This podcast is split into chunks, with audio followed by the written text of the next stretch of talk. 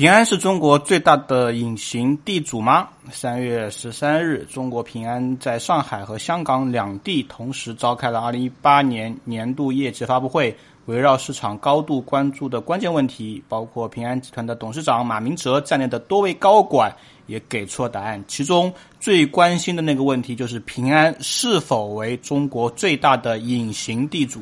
中国平安总公司平安信托董事长任慧川在回应这个问题的时候说：“平安已经成为中国房地产最大的投资者之一，但是称它为地主是完全错误的，是被他人误导的。”啊，对于这样的观点，其实卢俊也有自己的话想说啊，就是为什么会有这样的观点啊？说隐形地主，因为平安大量入股了一些主流房企，并且成为了第二股东方。包括旭辉，包括碧桂园，大量的公司啊，都是有平安的参股。如果按照比例进行转换来看，平安它一定是。中国最大的隐形地主嘛，但是这个概念对于平安来说，他一定自己一定是不会接受的。那为什么平安会有这样的一步啊？其实本质上有很多原因。第一个是因为整个平安集团里面的钱确实也太多了，那这一点他们自己也对外说自己的资产有八万多亿，啊等等等等这样的资产，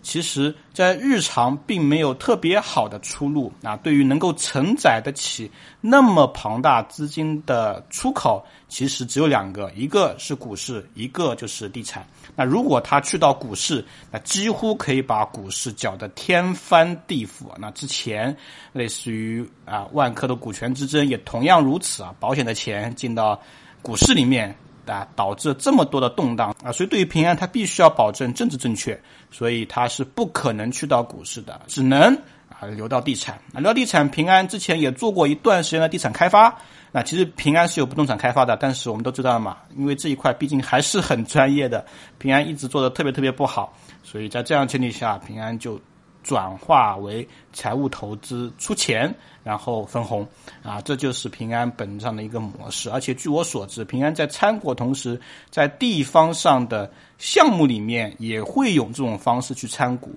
啊。项目公司因为入股是在集团嘛，那项目公司也会有这样的模式，但是很多的时候，据我所知，在项目公司里面，平安可能作为作为大股东，但是操盘让开发商来操，这样平安不管是在集团层面还是项目层面都能够赚到钱，这样也保证了整个集团的现金流是比较正向的。所以呢，换句话来说，第一个，我个人认为平安一定是最大地主，但是他一定不会这么说。